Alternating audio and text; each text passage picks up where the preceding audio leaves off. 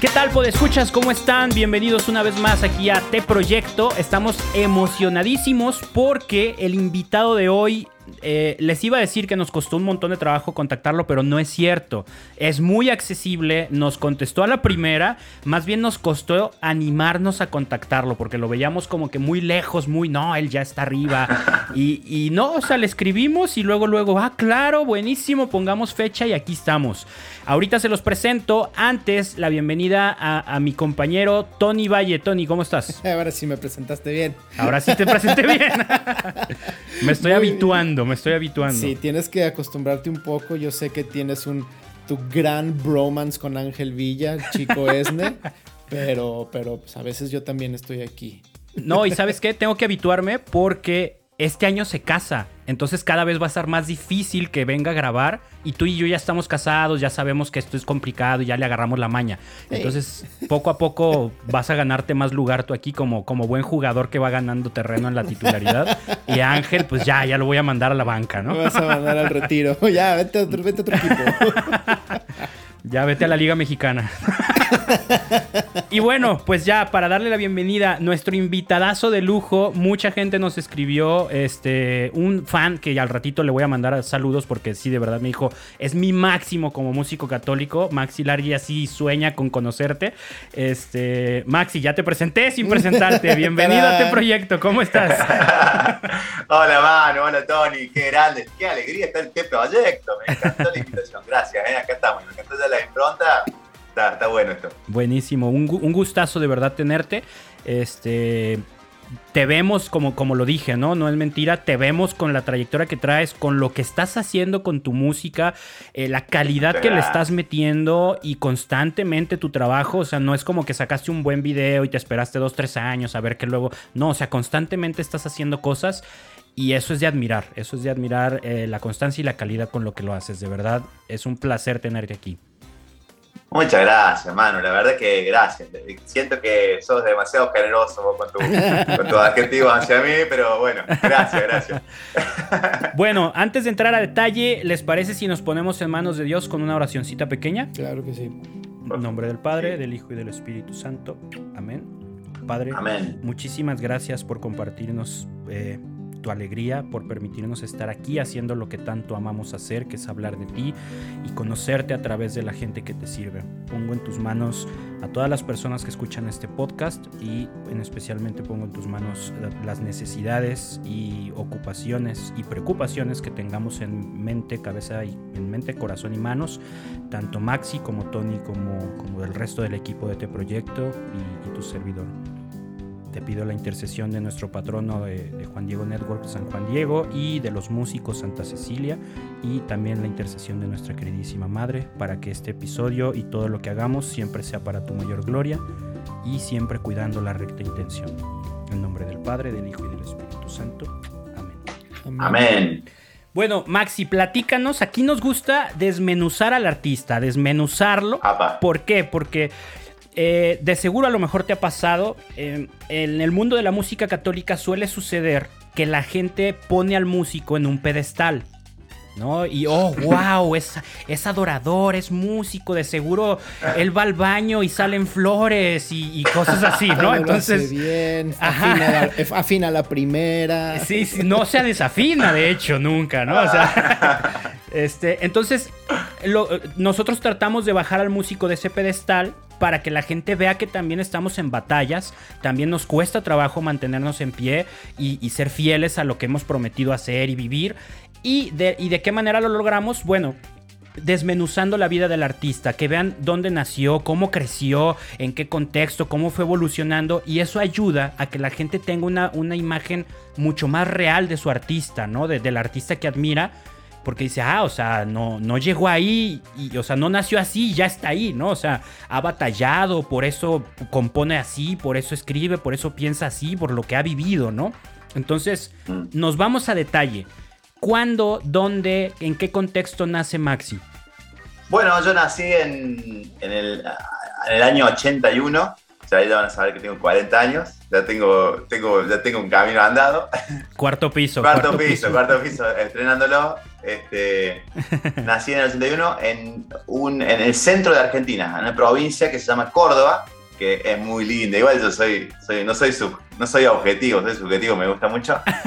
Puntualmente en una zona que se llama Trasierra, en Villa Dolores, en, el lugar donde es un lugar muy montañoso, muy lindo, donde eh, tiene la particularidad de eh, que fue la zona del primer santo argentino. Eh, el primero y te diría casi único por ahora, el santo cura brochero, que estuvo...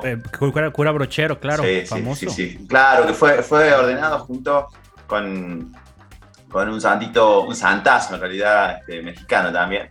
Así que bueno, estuvo ahí, yo nazco, nazco en esa zona, en una familia yo soy el más grande de cuatro hermanos. Mis, padres, mi papá trabaja en el campo, es, productor agropecuario, mi mamá es odontóloga, pero también eh, tiene una academia de danza, entonces tiene ahí un poco, creo que por ahí viene la, rama artística de, en mi casa. Sí. Ah, súper bien. Sí, sí, sí. Así que bueno, ahí eso es muy normal. Un pueblo muy lindo que quiero mucho, pero muy sencillo también, no hay nada, nada guau.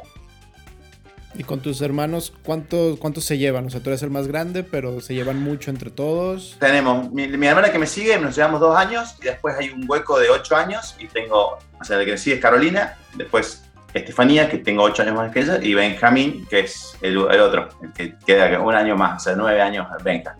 Y que somos los cuatro. O sea, si es un buen, es bastante. Tú eres el mayor, tú eres el mayor y Benja el menor y son nueve años de diferencia. Más o menos, sí, así. Más o menos, te digo, no, no, eh, hay que ver. por ahí, por, ahí. ah, lo, chido es que están, o sea, dentro de un cierto rango en el que se, alcanzan a convivir un montón, ¿no? Porque luego a veces tienes dos niños únicos, ¿no? Que uno lo tienes a una edad y 15 años después otro y pues no, no, no alcanzan a convivir tanto, ¿no? No, la verdad, Manu, mira, eh, esto no es porque sean mis hermanos, pero son, son buenazos. Mis hermanos son realmente muy buena gente, los tres. Eh, y, soy amigo, sobre todo de Caro, que es la más cercana a mi edad. Eh, pero sí, la Tefi es buenaza, también ahí estuvo visionando la vocación, después mi hermano más chico. Los tres, los tres te podría hablar maravillas de ellos y son de verdad, son muy buenos, este, con suerte. Creo que soy más malo de los cuatro, los cuatro sin duda, así que. Oye, duda, ¿Maxi de Maximiliano, de Maximilian, de algo o Maxi Maxi? No, Maximiliano. En realidad me llamo Guillermo Maximiliano, Largui, pero eh, no sé, mi papá se llama Guillermo, entonces siempre me dijeron Maximiliano, Maxi, y nadie me dice Guillermo, de hecho me puede decir Guillermo y no me voy a dar cuenta. Y no, no, no me voy a dar cuenta. allá les, allá les dicen de alguna manera a los Guillermos, acá les dicen Memo. ¿En serio? No sabía eso, mira. Ajá. No. Acá, en México, si eres Guillermo, te dicen Memo. Memo. Ah, mira, no, sabía eso, me acabo de enterar. que he ido muchas veces a, México y no, no sabía. No, acá Willy. Ah, pues Willy le pueden decir a los Guillermos, pero. Oh, no, Willy por ahí. Willy. ah, bueno, acá, acá creo que también existe el Willy con, para Guillermo, pero casi no se usa. Es, un poquito más reciente, al menos acá en México, sí. Mira. Y Largi, Largi es apellido oficial, o sea, sí es tu apellido. Ese es mi apellido. Es, un apellido, es muy gracioso porque ese apellido es un apellido italiano. Yo soy bisnieto de inmigrante italiano. Mi bisabuelo vino de Italia. Y, y bueno, ninguno de nosotros sabe hablar italiano en la familia. Pero mi padre siempre decía que. Más así, ¿no? Que, claro. Esto es lo único que hablamos de italiano. Esto, esto. Esto, pa' fanculo. que te putean. te putean los tanos. Pero sí, tengo el temperamento tano. Por ahí me caliento, ¿viste? Decir, ¿por qué estoy tan enojado? Bueno, sí, sí, soy primero temperamental a veces. Y, y mi viejo me había dicho que. Eh, a él le habían dicho que era Largi y que quería decir los largos. Que era una familia larga. Y nosotros no somos muy altos, yo mido unos 70 y mi familia somos todos ahí, por ahí. Somos más bien petizos chaparros, sería en, el idioma mexicano. Entonces yo dije, qué raro eso. Y un día me junto con un mexicano posta, un mexicano en serio, un perdón, un italiano. Y el italiano me dice, sí, Largui, sí, porque tengo entendido, le digo que Largui quiere decir los altos. No, no, no. La, largui no es los altos. Alto sería lungo. Largui quiere decir los anchos. O sea que. Ah. O sea que estamos muy bien puestos, porque somos así. Ah, eso explica muchas cosas. Ya decía yo que solo crecía para los lados y no para arriba. Claro. Así que está muy bien puesta, la genética no falla, señor. Ahí va. Ahí se cuida la tradición de hacerle honor al, apellido, ¿no? la profesión. Oye, y en tu familia naces, eres primer hijo. Eh, ¿Naces en familia creyente? ¿Naces en familia no creyente? ¿Cómo está el rollo con la, con la religión y la fe en tu, en tu casa cuando llegas al mundo? Bueno, mira, en mi zona, a mí me gusta, yo siempre digo esto, me encanta el dicho que ustedes tienen que dicen, en México no todos son creyentes, pero todos son guadalupanos, ¿no? Eso lo escuché en México, me encantó. Y en la zona mía, no todos son creyentes, pero todos son brocherianos, porque la impronta de este ah. santo ha sido tan grande que, de verdad te lo digo, hay gente que a lo mejor no, no misa nunca, pero es devoto de brochero, ¿eh? se da esas cosas, ¿no? De la, impronta del santo. Entonces, de modo tal que mi familia era una familia de creyentes, tenía una tía abuela que había sido monja y después había quedado como una laica consagrada, muy buena. Sobre todo la, la familia de mi mamá eran más, más de ir a misa pero siempre como una cuestión más de, cultural, digamos, ¿no? no como una cuestión así fuerte. Em, así que ese es el contexto. Sí íbamos a misa, sí nos habían enseñado a rezar, em, pero yo creo que era así, como te digo, una cuestión más cultural, una cuestión, sí, todos fuimos bautizados, tomamos la comunión, la, la confirmación, todo. Pero el encuentro con Cristo en mi caso vino a los 16 años cuando tuve un, retiro que, fue de cuatro días. Ahí, fue mi primer encuentro con Cristo. Yo ahí, sentí que cambió algo y lo, veo ahora, ¿no? Viendo el pasado, digo, acá pasó algo. Sí, sí, acá pasó algo. Por lo menos la primera vez que me encontré con él. Y, así. En, tu. Sí. No, perdón, dale. No, no, y así se fue presentando en, en, toda mi familia. Y hoy en día todos tenemos una relación personal con Jesús. Es, muy bonito cómo Dios se metió en mi casa y hoy en día este, todos somos muy, creyentes. Mi familia, mm, te diría que por momentos mucho más que yo, ¿viste? soy el que se dedica a cuestiones de Dios. No, yo también, ¿no? Pero ellos a veces, sí, muchas veces me, apoyo en ellos, en la fe de ellos. Viste que la fe, viste, claro. sube y baja y a veces, en el momento baja me apoyo en la fe de o de mis hermanos, o, de mi madre también sobre todo. Y mi padre tiene una fe muy básica, así muy de, la estampita y el agua pero él todos los días toma agua bendita, tiene, sus rituales de fe, son muy lindos, muy eh, culturales del campo. Entonces yo, aprendo mucho de la fe de mi papá, muy simple y muy profunda también.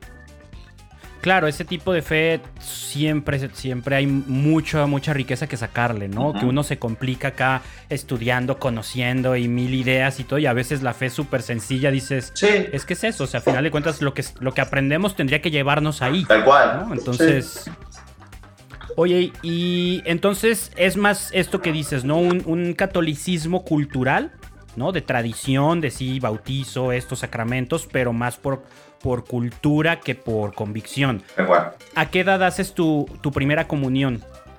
A los, uf, a los 8, 9 años, creo. 8 años de haber sido, sí. ¿Eso es lo normal allá en Argentina? ¿O te agarraron chico o te tardaste? No, no, lo normal. De hecho, lo hacía en la escuela. Yo iba a una escuela católica. Eh, pero en el pueblo, de las cuatro escuelas que había, tres eran católicas. O sea, era como... Lo que pasa es que... Tampoco es el, abanico tan amplio. No, pero fíjate que, lindo, porque tiene que ver también con la impronta de este santo. Este santo estuvo hace 200 años atrás, ¿no? Y una de las cosas que hizo él fue promover la fe a través de la promoción humana. Entonces abrió escuelas, abrió caminos, hizo acueductos, hizo escuela para niñas, un montón de cosas que hoy en día está todo embebido de, de o sea, la cultura está embebida de, de, los valores cristianos, gracias en, parte a, la obra de este santo. ¿no? 200, estoy hablando 200 años después. Eh, fíjate vos, es impresionante. Por eso en mi pueblo, en, mi ciudad, yo digo pueblo porque de forma cariñosa, pero al ser más de 20.000 habitantes en una ciudad chiquita, son 40.000 habitantes. Eh, sí, las escuelas son muchas católicas. Mm, súper bien. Y, y, en ese sentido, eh, pues ya estás como en tu niñez, todo este rollo de la fe. ¿La música ya aparece a esa edad o aparece hasta más adelante? A ver, eh, al ser hijo de una profesora de danza clásica, mi mamá tocaba el piano, toca el piano, eh, siempre la música estuvo en mi familia, sobre todo la música clásica.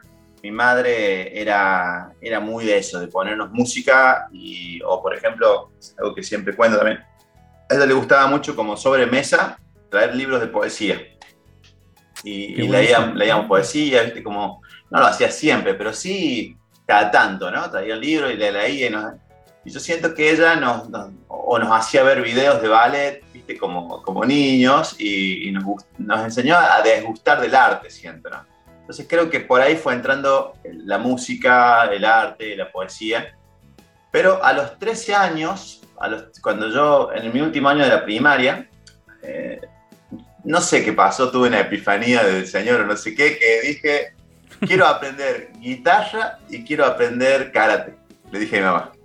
Y, en eso teníamos la suerte que podían también llevarme donde, mis viejos también, clase media, con lo justo, ¿no? Y había, hubo veces donde no, tenía, no teníamos nada, pero ellos se desvivían por poder darnos educación a los hijos, poder darnos, eh, sí, poder criarnos lo, más, lo mejor que se pueda. Entonces me mandaron a, a un profesor de guitarra el Kiko Núñez, y a, y a una a karate. karate.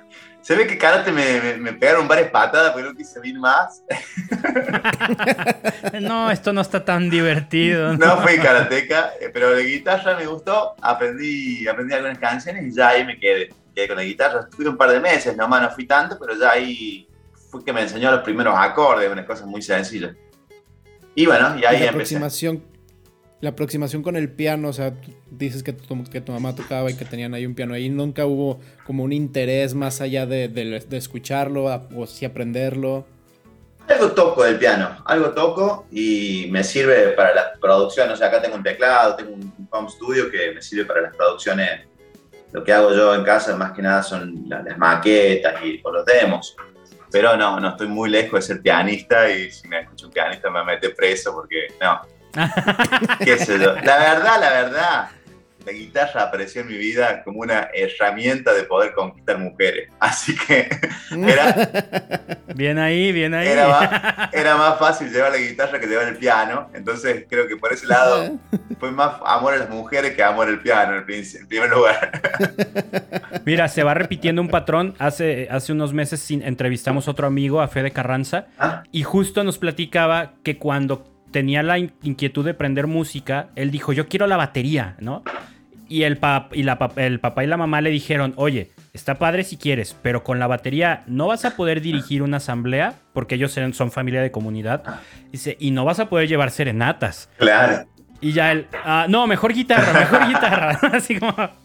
Claro, claro, claro. Es, algo, sí, ahí marca la pauta, es muy importante eso de las mujeres en la vida. ¿eh? Y, la zona mía, la zona de de la Sierra, puntualmente Villa Dolores, no sé por qué se da, pero es una zona de donde hay muchos cantores de folclore argentino, ¿no?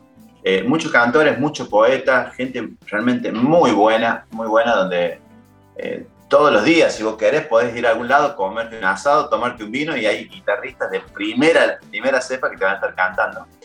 Entonces era muy fácil a donde vos vayas que había una guitarra y gente tocando muy bien, cantando muy bien y, también recitando poesías muy bien. ¿no?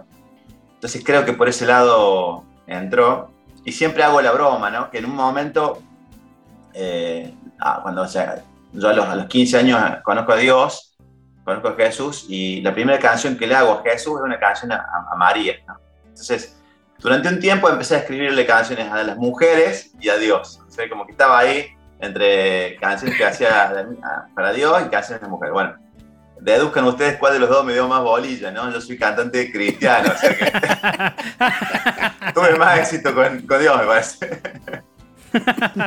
Bien, Dios trabaja en formas muy misteriosas, ¿no? El punto es que se logró, se logró el cometido. Y aquí estás. muy bien. Bien, bien ahí. Oye, y entonces, entras en la adolescencia. Sí. Caos, ¿no? Siempre adolescencia que le duele más a los papás que a uno mismo, pero bueno. Eh, ¿Cómo ibas viviendo la fe entre que sales de la primaria y en lo que te topas con Dios, que dices que fue más o menos 15, 16, o sea, esos 12, 13, 14, ¿te mantuviste así como, soy católico, misa los domingos y eso? ¿O, fue un ahorita no quiero saber nada? Yo le llamo a esa edad, a ese periodo de entre los 15 y los 20 aproximadamente, como la edad del no ser. Porque no era nada, porque para mis amigos de la iglesia yo era el mujeriego que salía al boliche, que era, no sé, que tomaba. Y para mis amigos del boliche yo era el hermano Maxi. De hecho me decían el hermano Maxi porque iba a misa, porque por ahí ayudaba, cantaba en la misa.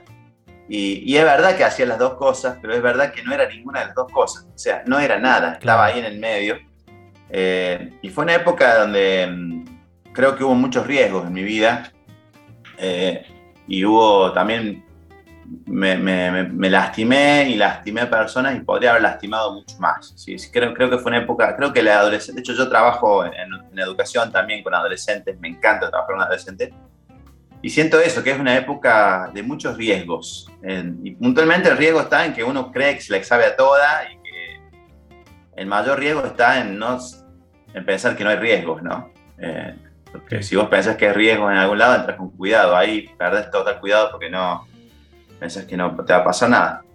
Pero bueno, transité así, transité con una incoherencia total. Eh, y, y, tuve, siempre lo digo, esto, tuve muy buenos sacerdotes y acompañantes que me supieron esperar, me supieron acompañar, eh, tenerme paciencia. Eh, nunca me sentí eh, expulsado por ser un pecador.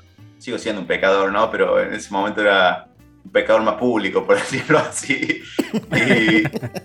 y, y bueno, eso es como que yo se lo agradezco, ¿no? Los sacerdotes, me acuerdo de varias charlas con algunos sacerdotes que, me trataban, me hablaban de la verdad, me decían la verdad y también me decían las cosas que hacía que estaba mal, pero de una manera tan amorosa y que, bueno, que siempre me mantuve, ¿no? De alguna forma, siempre tuve un pie en, Dios. Nunca saqué ese pie. Eso está buenísimo. Ay, qué bueno. No, y tuviste no quiero decirlo con esa palabra, no se me ocurrió otra ahorita, pero esa suerte de que te acompañaran buenos sacerdotes, ¿no? Porque hay tantos casos en los que en, la, en las etapas más difíciles de, la relación de alguien con la religión, resulta que sale un sacerdote, un religioso, algo con una respuesta errónea y te marca la vida, ¿no? O sea, es de yo no quiero saber nada más de iglesia porque este sacerdote me dijo esto. Entonces, el que tú hayas tenido esa oportunidad de, que los cercanos te hayan hablado bien, te hayan recibido bien, te hayan mantenido cobijado, híjole, qué bendición, ¿eh? Sí, totalmente. Eso está muy cañón. Sí, totalmente. Sí. Perdón. Y eres, o sea, eres el más grande de en casa, llegas a la adolescencia, esta etapa en la que dices, mm, no soy de aquí ni soy de allá, no sé qué soy. ¿Qué pasa en casa? ¿Qué pasa con tus papás? ¿Hay presión por parte de tus papás de, oye, Maxi, eres el mayor, el ejemplo? No sé. ¿Cómo, cómo pasa la relación con tus padres durante esa etapa? No, mis viejos son unos genios, la verdad que son... Yo siempre digo que mis tres virtudes, mis tres virtudes son mi sacerdote que estaba contando, mis padres o mi familia y mis amigos. Esos, han sido los tres, los tres pies de mi vida y siguen siendo eh, hasta el día de hoy. Eh, mis viejos en todo momento me han apoyado en lo que yo decía, por supuesto que me han retado. Puntualmente yo empiezo a estudiar abogacía eh, y en primer año de abogacía voy bien, en segundo año llegaron mis amigos, un par de amigos que tenía repitente. segundo año fue malísimo para mí, no, le echo la culpa a mis amigos, pero, creo que sí, salíamos todos los días, de lunes a lunes. Fluyeron. De hecho, ninguno de todos esos que fueron terminaron, ¿no? Pero la pasamos bárbaro. pero no estudié. Y sí, me acuerdo haber tenido charlas muy serias con mi madre y mi padre, donde me dijeron, o estudiás o te venías a trabajar, o sea, así como ponen. Mis, padres me han puesto límites, pero los límites siempre han sido desde el amor y, y yo les, agradezco tanto, ¿no? no, no, siempre me han, incluso cuando yo dejé, porque yo después me recibo de abogado, y estando ya recibido y con un estudio jurídico, siento el llamado de Dios a dedicarme la música. Eh, y yo sentía que tenía que hablar con mis padres. Si bien ya tenía aproximadamente 28 años, 29 años cuando pasó esto, dije, tenía, sentí que tenía que hablar con ellos. Entonces, eh, ¿por, qué? Porque ellos me habían pagado el estudio, porque en cierto punto yo estoy en deuda con ellos, por supuesto, ¿no? Entonces me fui a, mi pueblo a hablar con ellos. Yo ya vivía en Córdoba Capital, que está a dos Fui a hablar con ellos y les expliqué y se, y los dos fueron tan, tan amorosos, incluso cuando no entendían. Y me acuerdo mi padre me decía, me decía, pero el problema es que si te vas a Buenos Aires, yo quería venir a Buenos Aires. Si te vas a Buenos Aires vas a estar muy lejos, no te podemos ayudar, ¿y por qué? Entonces siempre poniendo en, en primer lugar eh, el amor, ¿no? Al hijo, el ayudarme, y, y, no tanto el vos tenés que ser abogado. Es cierto que mi familia no estuvo nunca la pero no porque ellos, o sea, instintivamente o sin querer, nunca estuvo la opción de ser músico. Pero eso es algo que lo excede a ellos, es algo cultural. O sea, se estudiaba para ser abogado, médico, contador o no sé, pero odontólogo, pero no para estudiar músico. Y bueno, e, eso sí es lo único que no estuvo dentro del, abanico de posibilidades de mi casa, pero porque tampoco lo planteé. Si yo lo hubiese planteado, seguramente me hubiesen apoyado, pero a mí nunca se me ocurrió y quería ser abogado, así que sí.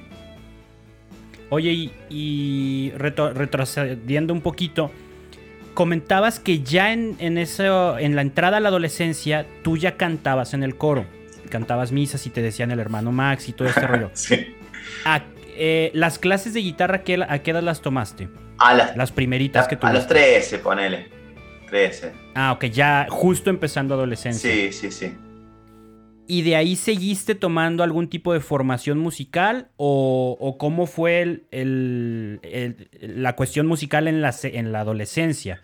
O sea, aprendiste y ya con eso fue suficiente para involucrarte en coro y esto. Y ahí quedó como, ah, pues está chido el hobby. ¿O sí te empezó a, captar un poco más la atención? Bueno, sí, nunca fue como algo formal. O sea, nunca estuvo dentro mío y, a veces me lo he replanteado, decir, qué lástima. Nunca se me ocurrió, no sé, meterme a un conservatorio o estudiar una licenciatura de música, de composición. Eh, sí, estuve tomando clases particulares con profesores o aprendí, por ejemplo, tocar eh, en esa etapa que estamos hablando. Me metí en la banda de infanto juvenil y aprendí a tocar la trompeta. Y ahí aprendí a leer música y aprendí a, no sé, y eso mismo que aprendí a la trompeta después lo pude pasar a la guitarra o, o algún otro instrumento. Eh, después siempre estuve integrando un coro polifónico también, entonces también ahí leíamos partitura. Eh, y bueno, eso, clases después, cuando vine a Buenos Aires, ahí sí seguí tomando clases con profesores de, o de canto o de guitarra, puntualmente. Pero nunca tuve un estudio formal, no tengo ningún título de músico, me encantaría tenerlo, me encantaría, siento que a veces yo eh, siempre he estado rodeado, tengo la necesidad de trabajar con músicos constantemente. O sea, necesito a, la hora de producir o a la hora de tocar músicos, sí o sí. Y me ayudan mucho, me complementan, me mejoran, porque si no, no, me sale, no sé yo. Y, y siento que a veces eh, hay un idioma que a uno le cuesta un poco más. Si yo hubiese sido músico de entrada y ya es como que sería un poco más fácil todo. Eh, pero bueno, porque lo lindo de la música es eso, que es un idioma universal, ¿no? Entonces, como que, no sé, el disco último eh, trabajé con un productor de, Estados Unidos. Y, y, bueno, hay cuestiones de música donde uno habla en el idioma de la música. O sea, no importa el idioma, puntualmente estás hablar del idioma de la música. Y ahí, eh, bueno, ahí, ahí cuando no tenés tantas herramientas técnicas, te dificulta un poquito. claro. Yo lo, lo suplo eso con tener amigos de fierro que están siempre conmigo a la hora de producir o a la hora de grabar o a la hora de, tocar, ¿no? Eh, que eso, eso, creo que es una virtud también necesitar del otro. Pero bueno, eso. Oye, pero estuvo súper bien porque tú dices, no, me hubiera gustado el estudio formal y todo, pero a final de cuentas, desde que empezaste hasta ahorita, ha sido una evolución. O sea, constantemente te sigues formando, has pasado por proyectos bien distintos, ¿no? Los coros polifónicos, el coro aquí, la orquesta acá, esto, aquello. Y eso yo creo que, que se nota mucho en el trabajo que haces como músico ya actualmente, ¿no? O sea, no tendrás el título pegado en la pared, pero te sabes relacionar con quien cubre los huecos que tú tienes.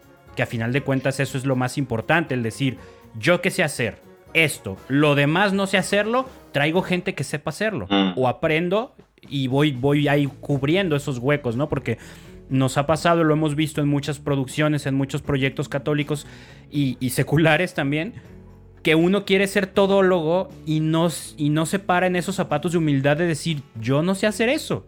Sí. ¿no? Muchas veces por, por cuestión económica, por cuestión de ego, por cuestión de, de, controlar todo. Y es de yo produzco, yo compongo, yo arreglo, yo esto, yo aquello, yo muevo, todo, tas, tas, tas. Y eso se nota, se nota en tu, trabajo final de, híjole, esta parte quedó súper bien, pero esta no, ¿no? O sea, esta onda te faltó moverle aquí, te faltó. Y yo creo que en tu, en tu caso se nota cómo has evolucionado en tu formación y sobre todo cómo, cómo tienes esa madurez de decir, aquí yo no me meto porque no sé.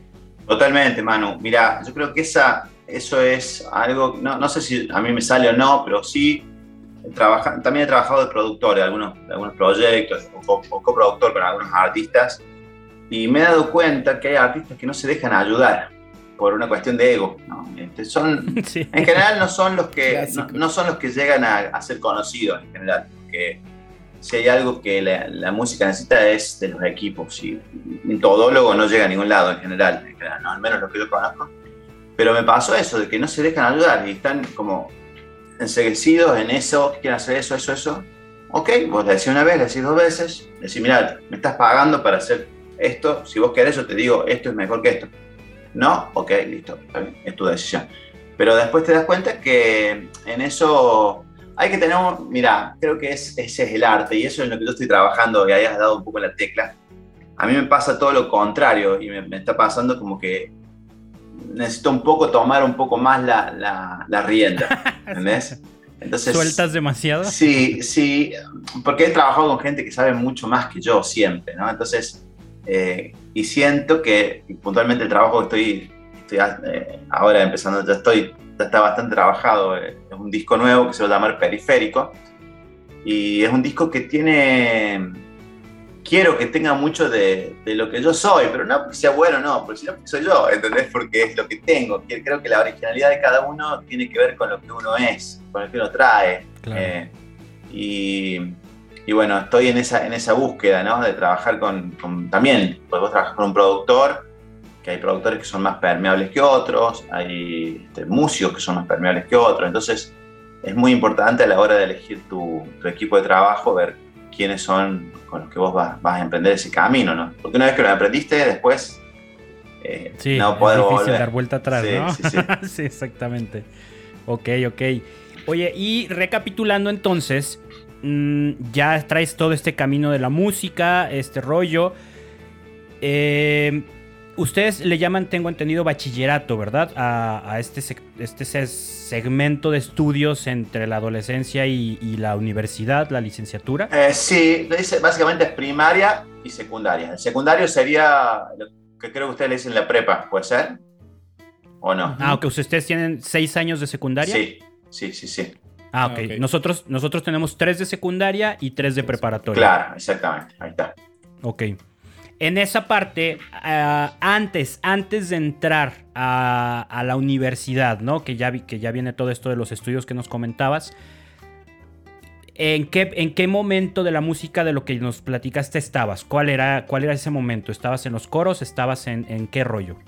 Eh, no, en ese momento yo ya había empezado a cantar canciones, había empezado a escribir como de modo no sé, solo, o sea, para, para mí. Ah, o sea, ya, ya escribías tus canciones. Ya escribía mis canciones en, en Villa Dolores, donde yo soy, en mi cole, en los colegios hay una hay un intercolegial, se llama Semana Estudiantil, que dura más de una semana, son como todo un mes, donde hay distintas competencias en distintos rubros de arte, que es maravilloso, súper rico culturalmente. Entonces, una de las competencias son la competencia de himno, se llama, en donde cada colegio presenta tres composiciones originarias de música y letra y, las cantan en, en, coro de 50 personas del colegio, cantan eso. Es muy bonito, muy bonito. Y, y, aparte ahí va todo el, todo el pueblo, o sea, van 5.000 personas a ver, ¿viste? Es, es, todo un mega evento para, para el lugar que es hermoso. Y bueno, ahí desde el primer año yo ya empecé como a, de cara dura para mandar mis letras y qué sé yo, y bueno, fueron quedando. Entonces como que creo que gracias a eso fui descubriendo el, la, composición, ¿no? Que podía escribir y, y, bueno, y entonces yo ya estaba escribiendo, como te decía, algunas canciones de iglesia, o sea, para Dios, y después canciones que tenían que ver con, no sé, con la chica, más que nada, todo. y no, o sea, ¿tú ya traías ese ritmo de, de, escribir otras cosas o de ceros dijiste, voy a escribir una canción y a ver qué pasa? No, no, no. me, me, parece que tenía que ver con esto que te comentaba de que mi, mi madre le gustaba mucho la poesía, entonces como que leíamos mucha poesía y leíamos. Me acuerdo de la primera canción que hice, fue una canción, eh, tiene que ver con, con uno está enamorado. me, me, gustaba una chica y le hice una canción, que ya me olvidé cómo era, pero muy mala, muy mala. pero es tan importante, ¿no? Eh, muchas veces hablo con, con, algunos amigos, con gente que me escribe, que está queriendo escribir o que están empezando. Y, cuando uno empieza, las primeras composiciones no son las mejores. O sea, uno tiene que seguir, seguir, seguir. Eh, en esto leí el otro día un escritor que mm, hablaba de los libros, ¿no? Cuando uno hace su primer libro, y, usó una, una, expresión bastante fea y un poco escatológica, pero la voy a usar porque es muy, muy práctica y muy ilustrativa. Él dice, cuando uno escribe los, libros, cuando uno empieza a escribir el primer libro, el segundo libro, son como los, perdón, eh, pero lo digo, son como los, los, gargarajos del cantante, que hace, ah, saca, tiene que sacar eso para poder cantar. ¿no? Y eh, en la composición es lo mismo. Las primeras composiciones no son las mejores. Y en los discos es lo mismo. Los primeros discos tienen que salir. Y es bueno porque sale. No importa si es no, no, es muy raro que alguien gane el Grammy en el primer disco que grabó en su vida. Yo no conozco ningún caso, sí, puede ser, a lo mejor no sé. Pero generalmente tenés que andar, ¿viste? Eh, y bueno, esas, primeras composiciones yo les tengo mucho cariño. Incluso el primer disco que yo grabé, que se llama Luz, eh, lo grabé sin productor, solo, sin saber nada. Eh, fue algo muy comunitario, porque lo hicimos con la parroquia, lo pagó la parroquia también. Y y le tengo mucho cariño, más allá de que lo escucho y hay cosas que digo, no, Dios mío, esto está muy mal. qué valiente soy, qué valiente fui, qué me permití hacer eso? Claro, ahí ves miles de errores. Yo soy, muy exigente con eso y cuando me escucho y veo cosas, y ahí decís, pero bueno, le tengo mucho cariño porque gracias a eso después salen los otros, ¿no?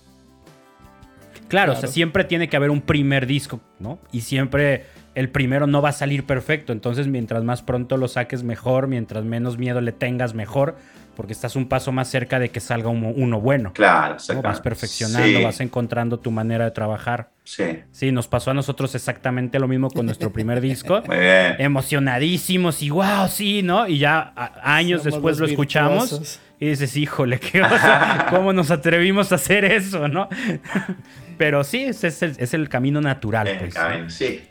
Oye, Maxi, y a ver, yo estoy un poco como perdido, no perdido, más bien como confundido en que cómo es que llegas con esta pasión musical, con este gusto por hacer canciones para Dios, para las chicas, para de estar componiendo, dices, sí, me gusta hacer esto, me gusta tocar, voy a estudiar abogacía.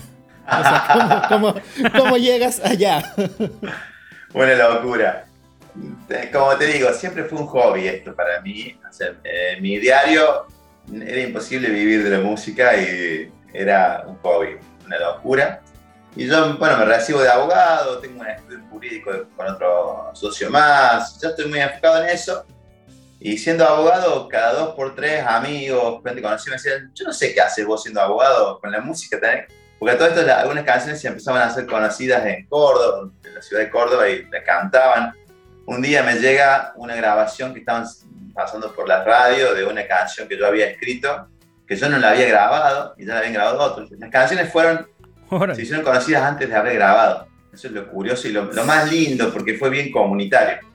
Y yo, me, en cierto punto, también me negaba a la idea de ser músico católico. Voy a ser muy sincero y espero no ofender a nadie. Pero siempre me pareció que de ser músico católico era de loser. O sea, no, es católico. Y mira nomás dónde acabaste. Decía, no, no puede ser esto, ¿viste? ¿Qué, qué? No. De hecho, el día que le dije a mi papá que me iba a dedicar a la música católica, me dijo, sobanaste, no, va, no, va, no te va a enganchar nunca más a una mujer, me dijo mi padre. si te iba mal como abogado en eso. Pero tenía esa idea y nunca estuvo dentro de mí la posibilidad, hasta que estuvo. Eh, a los cuando en el año 2012, en el año 2012 tengo una experiencia de fe, básicamente, porque se, empezó a dar varias cosas, yo grabo el disco, todo, fue todo así medio, no me quiero poner místico porque no, no me sale, que no soy de ese perfil, pero sí tengo un amigo muy místico que se va de retiro y me llama, me llama, me suena el teléfono, atiendo, y soy, soy el Fede, dice, acabo de venir de, no sé, 10 días de silencio en una montaña y Dios me ha dicho que tenés que grabar, me dice. Ándale. Yo te acompaño, me dice. Bueno, Fede, dale, ¿cómo no? Dale. Corto. Que no le contestas las llamadas a Dios y me habló a mí, ¿no? Te Como mensaje. departamento de cobranza, ¿no? Así, viste, y después al rato, me, después otra vez, Fe- también el Fede, otro día, sale de misa y me dice, che, recién salgo de misa y sentí que tenés que empezar a tocar en vivo. Yo te acompaño, ¿viste? Y, y bueno, fue así, fue así. Fui a hablar con el padre, el padre Cristian, el párroco, le dije, che, padre, estamos con ganas de grabar un disco. Bueno, me dice, yo estaba esperando que me digas, porque hay una señora de la parroquia que me dijo que cuando, cuando vos quisieras grabar, ella ponía la plata. Pero, pero no te quería decir nada, tenías una, una movida tuya. Bueno, dije, o sea, en ese sentido fue como muy... A mí me gusta contar esto porque es tan importante la comunidad, ¿no? Eh, hay cosas que la comunidad ve que vos no. Y, y- Claro. y hay veces que al revés, hay veces que me pasa y, y que por ahí personas que sienten el deseo de, de ser cantante o no sé qué, pero cuando tenemos alguna entrevista, alguna charla, digo, bueno, ¿y tu comunidad qué dice? Te te Porque solista, o sea, lobo solitario, es muy difícil. O sea, en esto tiene que haber una comunidad detrás que te, que te confirma, ¿ah? y que te está también Dios enviando a través de ellos. Eh, así que bueno, yo estaba ahí y empecé a grabar, y en el año 2012, a través de una experiencia frustrante que tuve, que fui a tocar a mi pueblo, empezamos acá, esto que me había hablado, estoy siendo un poco desordenado, perdón. Me había hablado No Fede, apures. Fede me había dicho que tenía que tocar en vivo. Entonces empezamos a hacer un, un ciclo que se llamaba Maxi Largi entre amigos, que eran músicas, todas composiciones mías, pero eran composiciones de, la- de las otras, de populares, y había dos o tres canciones que yo plantaba bandera y decía yo creo, creo en Dios, ¿no? Y eso lo hacíamos en los, boliches, en los discos, antes de que entrara la gente al disco. Entonces contratábamos el lugar, no contratábamos, hacíamos un arreglo con los dueños de los discos, íbamos, tocábamos en formato de, de cinco, era guitarra, bongo, violín, flauta y cajón, era eso. Y, y eran todas las canciones mías. Todas con amigos que me hacían la gamba, todos los músicos me hacían, me hacían la gamba, quiere decir, me, me ayudaba, digamos, me, hacían el aguante. Y, y bueno, yo empecé a tocar con eso y se empezó, iban muchos amigos y cada vez más, estaba muy lindo porque iban realmente amigos, eh, pero eran muchos y de repente se llenaban las discos, eran discos, no, la- no las más grandes de Córdoba, sino las medianas, las más chicas, se llenaban. Entonces, un día me invitan a ir a tocar a, a una disco, a un pub de donde yo soy, Villa Dolores. Y el lugar más difícil para tocar, siempre uno, es el lugar de uno, en la, la casa de uno. Claro. Entonces, bueno, fui para allá. eh, ese día llovió mucho y cuando llegó la hora de tocar, eh, en el lugar, encima me fui con, con toda la banda, ¿no? Y se había enfermado la flautista, así que contraté otro flautista, fue todo un lío. Cuando llega el lugar, la hora de tocar, no había nadie, no había nadie en el lugar, estaba nadie. Estaba solamente en una mesa mi mamá y mi papá, Ok. En otra mesa, dos amigos más, el Charlie y el, y el, y el Alfred, dos amigos de ahí. Y en otra mesa más, una mesa con cuatro señoras que hasta el día de hoy yo no sé qué hacían ahí, para mí se habían equivocado, porque ni ellas sabían que estaban ahí. Había eh, ocho personas. Y, viene la dueña del lugar y me dice, che, Maxi, me parece que vamos a suspender, dice, pero no hay gente. Y a mí me gustaba mucho, tuve un profe que de la facultad que me encantaba, que él daba la clase, la misma clase que daba para 8, la daba para 400 personas, era muy profesional a la hora. Entonces yo dije, ese es mi modelo ahora. Entonces le digo a- a la dueña del lugar, no, le digo, mira, y dije esta frase que es muy buena, dije, yo me debo a mi público, así que tengo que hacer. mi público eran 8, eran 8 personas. y bueno, fui al baño, eh, fui al baño, hice una oración, en- que no tenía donde, era un pub. Me arrodillé ahí al frente del inodoro, muy, muy poco romántico, pero lo cuento como fue. Sí. Y ahí hice una oración. Y le ofrecí a Dios eso y le dije, mira, Señor, yo sé, vos sabés que esto es difícil para mí. Siempre me había imaginado tocar frente a 10, pero es, un fracaso, digamos. No, ha venido gente de mi pueblo a verme. La gente, mi gente, los que me quieren, mis amigos, no están, no están. Eh, pero bueno, eh, te lo ofrezco a vos y, vos sabés que, que- esto lo hago de amor y que seas vos. Así que bueno, fui a tocar y empecé a tocar, el, el espectáculo duraba una hora y media. cerró, terminé y me acuerdo de haber abierto los, ojos después de la hora y media y sentir que estaba con toda la piel de gallina, piel de pollo, no sé, todo erizado. Eh, y había sentido pasión, más allá del público. Y, y lo había disfrutado y me había quedado sorprendido. De, hecho, terminé de tocar y, y- y mi, mi vieja pedía otra, otra, otra, mi mamá. y, y una de las señoras dijo, no, ya está, ya está, no quería otra. No sé. no, ya es suficiente. Ya ya me tengo que ir. Y claro, y esa noche terminamos de tocar eh, y me fui sorprendido, sorprendido por mi reacción frente al fracaso.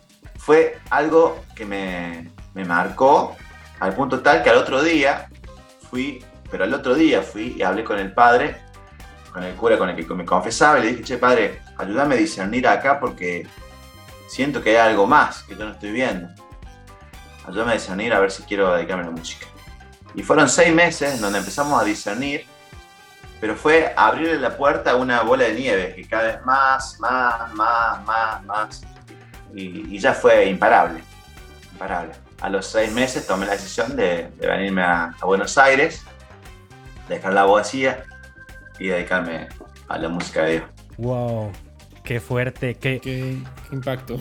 qué impacto porque está súper bonito esto que estás platicando porque la mayoría de los, de los que empezamos en la música, cuando estás en esto de seguro te, te identificas con esto, te animas o crees que te vas a animar y tomar una decisión cuando veas el futuro prometedor. Mm. ¿no? De, ah, si mi música gusta, me aviento. Si jalo gente, me aviento. Si en mi cuenta de Instagram tengo 10 mil, me aviento, ¿no? Y contigo fue al revés, o sea, contigo fue, esto no está funcionando, pues me aviento, ¿no? O sea, tu peor concierto en tu ciudad, al que no fue tu gente, fue el determinante para decir, creo que tengo que hacer esto, ¿no? O sea, fue el, fue el detonante de empezar a discernir. No tomaste la decisión ahí, pero, pero fue el detonante. Sí, Y y eso habla, a mí me dice que, que los procesos que, que Dios propone no son fórmulas. ¿no? O sea, no hay que esperar el concierto ideal, no hay que esperar el concierto abarrotado para decidir si sí o si no. O sea, Dios te va a hablar, te va a hacer entender su llamado como Él sabe que lo vas a entender. Para ti fue un concierto vacío en tu ciudad. Mm. Dios de seguro dijo, así vas a entender Maxi que te quiero hablar. Ya después me contestas, pero así me vas a, me vas a voltear a ver el celular de, ah, Dios me está llamando, ¿no? O sea, por lo menos. Está bien chido, o sea, tienes, es, es un, es un testimonio muy peculiar y eso está bien bonito porque nos abre un espectro de, de opciones a los demás músicos que estemos en, en posición de tener que tomar una decisión o empezar un discernimiento. Mira, el otro día le comentaba esto a un, a un sacerdote, el padre Javier Klasner, un capo, y él me decía, eh, la cruz es el fracaso de la humanidad. La cruz es el fracaso de la humanidad, y con ese fracaso de la humanidad Dios hace la resurrección. Dios obra con nuestro fracaso, y, y es curioso porque pensamos que el fracaso es algo que, que va fuera del- de los planes de Dios a veces, y muchas veces no es que Dios quiere que fracasemos, no. Dios no quiere que fracasemos, al contrario, quiere la victoria siempre. Pero si es que fracasamos, Él convierte ese fracaso en victoria de alguna manera. No sé cómo, pero misteriosamente Él lo hace. Y bueno, eh, está bueno. En tu caso es muy palpable, ¿no? O sea, Eh, En eso sí, en otras me quedé en la cruz y me tengo que dar el paso todavía. No me bajen, a mí no me bajen, yo aquí estoy cómodo, ¿no? Oye, y antes de continuar, ahorita ya pasar a la, a la etapa de pro- lo profesional, ¿no? En- me quedó un cabo suelto. Sí. Nos comentabas que en, en- en- no me acuerdo qué edad dijiste, tuviste ese encuentro personal, esa vivencia de fe, que bueno, ahorita ya nos compartiste una muy fuerte, muy trascendental. Pero ¿qué fue lo que hizo que Maxi, católico de, cultura, católico de tradición, se empezara a tomar en serio estas cosas, independientemente de la música? O sea, ¿en qué edad fue? Porque no, no recuerdo cuál mencionaste. ¿Y qué suceso, qué pasó? Que tú dijiste, oye, esto, esto no es nomás como, como la ropa que me pongo para vestirme. O sea, esto tiene que ser parte de mi identidad. Mm. Bueno, fue cuando yo estaba en cuarto año de mi. o sea, en los dos anteúltimos años de la, de la secundaria, eh, que me invitaron a un retiro y. eh, un retiro de cuatro días, un retiro de estos tipos de impactos, se llamaba Fragua. eh, un grupo de misioneros, gente que había ido a, mi pueblo de acá de Buenos Aires. Y bueno, fue una experiencia de Dios, básicamente. Me sentía amado. Me acuerdo del domingo de ese, retiro. Eh, habían sido días muy fríos y ese domingo estaba calentito. Era alrededor del mediodía y teníamos que mudarnos de un lado a otro y no sé por qué yo estaba solo. Y de repente me acuerdo que estaba caminando por el, por el patio yéndome a, a, comer. Y se vi el, día y me sentí amado por Dios, sentí que Dios me desbordaba de amor y que, que era, era algo personal, o sea, no es que Dios ama todo, toda la humanidad, sentí que Dios me amaba a mí, o sea, que a mí me amaba. y, y eso me, es muy difícil explicarlo porque es una, experiencia de una experiencia de Dios. Y, sí me acuerdo que esto lo cuento a veces no, sé si es muy prudente contarlo pero sí tuve una, oración en ese momento de decirle a él eh, de, manera muy eh, como, hablando con un amigo. Dije sos un no sé qué de cosas así como cómo, cómo me podés amar a mí así sos, pero de una manera hasta guaranga, digamos, pero como le hablaron a un amigo, ¿no? Eh, y, ahora, después, cuando después que dije eso, dije, pará, no sé cómo le voy a hacia Dios. Pero claro, es que verdaderamente estaba él, o sea, yo era, mi fe había entendido que Dios era mi amigo, estaba al lado mío.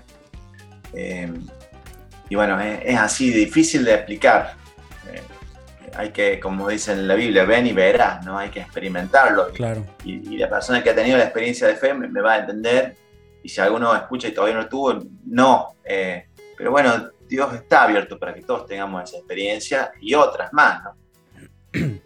Pero de todas formas, el, ahí hubo, yo creo que hubo una conversión de corazón, pero no hubo una conversión moral todavía en mi vida eh, en ese momento. O sea, y esto está bueno aclararlo, porque muchas veces pensamos que la conversión es la conversión moral, ¿no?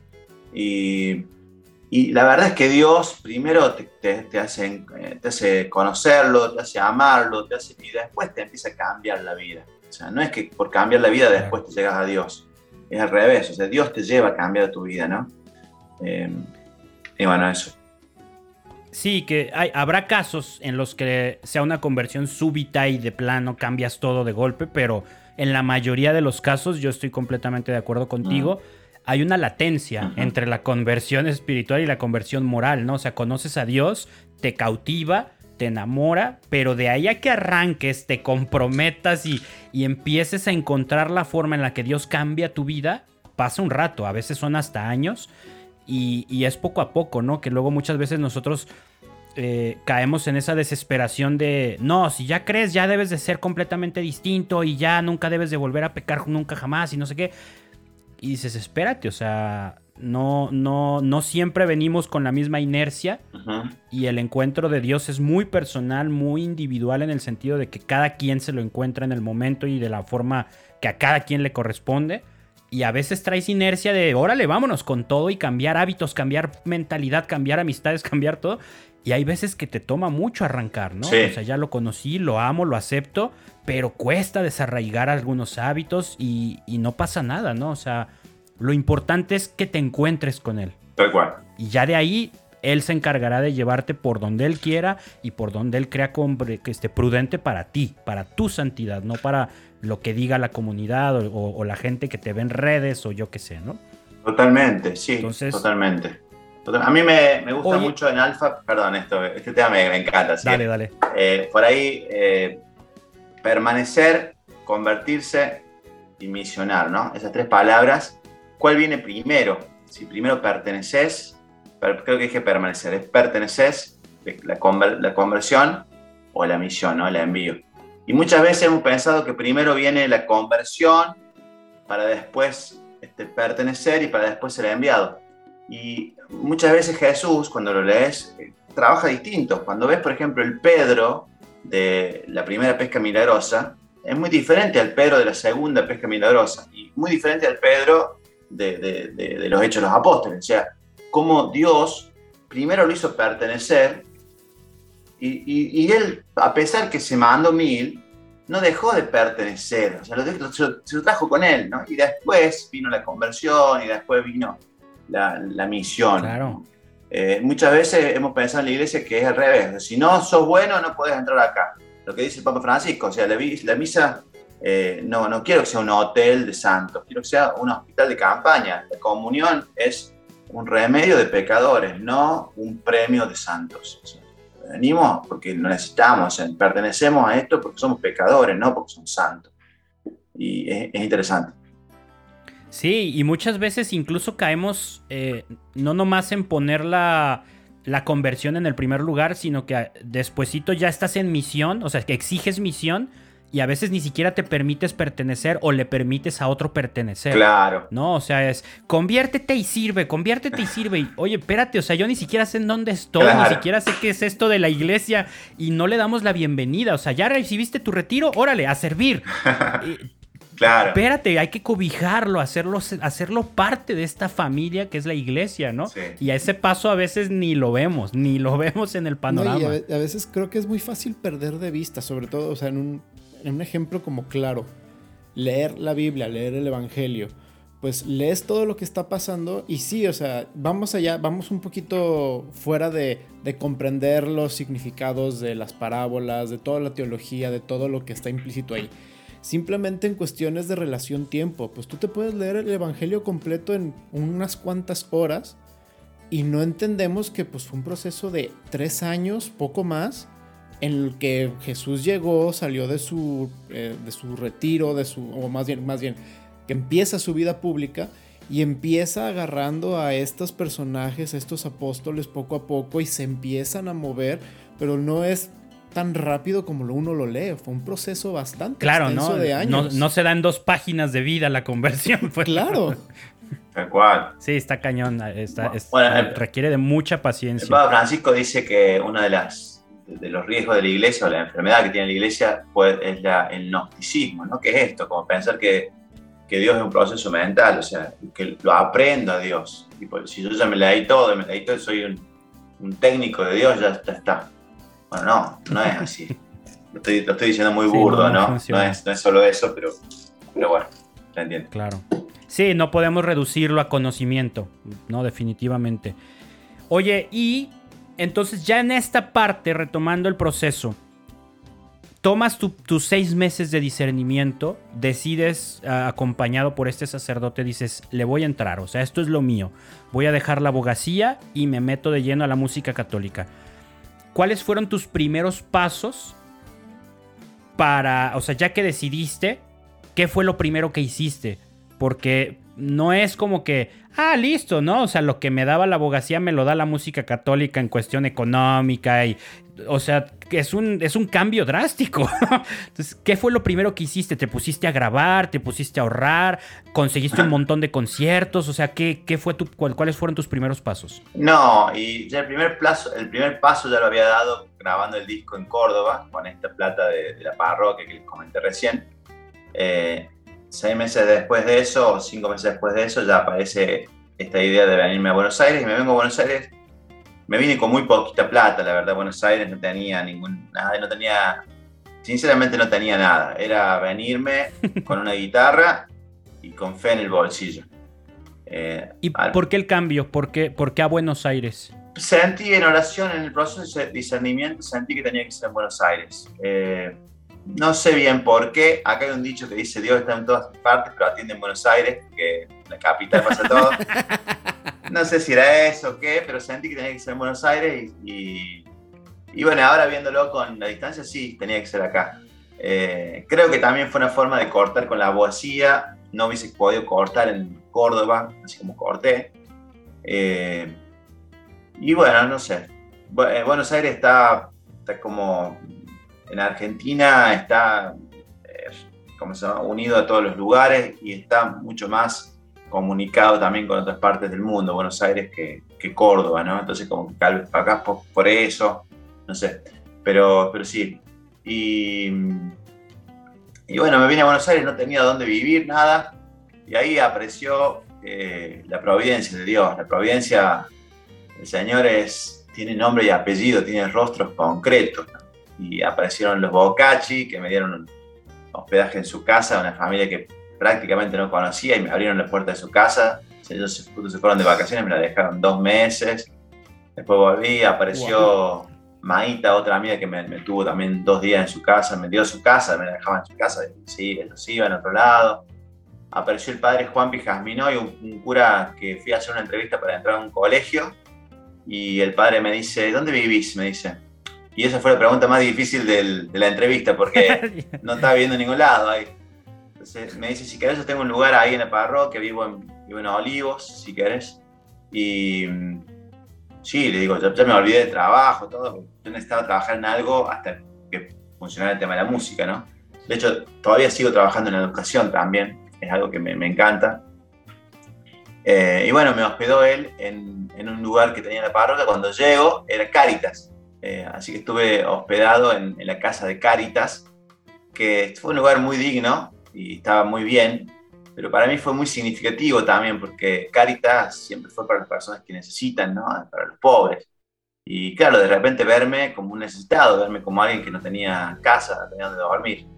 Y, y fue muy linda la experiencia. En un momento eh, me acuerdo que, que, me, me, sentí como que no tenía nada, porque realmente fueron unos meses de que no tenía, no tenía nada. Eh, pero tenía todo porque tenía a Dios. Y lo vivo, me, lo recuerdo como, como con mucha alegría, como, sí, con, con mucha alegría de saberme en las manos de Dios. Y, y, bueno, eso fue. Así, bueno, y de ahí una cosa trajo la otra. Primero conocí a Francesco y Mateo, dos amigos que, musicazos, y con Fran empezamos a soñar Soy Nazareno, entonces grabamos Soy Nazareno, Fran fue el productor, Francesco Mazza, un productorazo, él fue el productor del primer disco. Este, de hecho, creo que fue el primer disco que él produjo. Soy nazareno y, y bueno, y ahí le conocí también a Atenas y empezamos a hacer algunas cosas con Atenas. A Atenas le presenté a Tobias, que es el, esposo de ella, que todavía fue, el, ah. todavía fue el pianista de Soy Nazareno. Muy lindo porque grabaron una canción juntos, o sea, hay una canción del disco que es solamente piano y voz, donde le invito a Atenas que cante. Pero grabamos por separado. Grabamos el piano, grabé la voz y otro día grabó Atenas. O sea, el pianista y ella no se conocían. Y se conocieron en la grabación de un videoclip de, de ese disco. Y bueno, ahí pegaron onda. Le dije a Atenas, veniste, le digo que te voy a presentar el hombre de tu vida.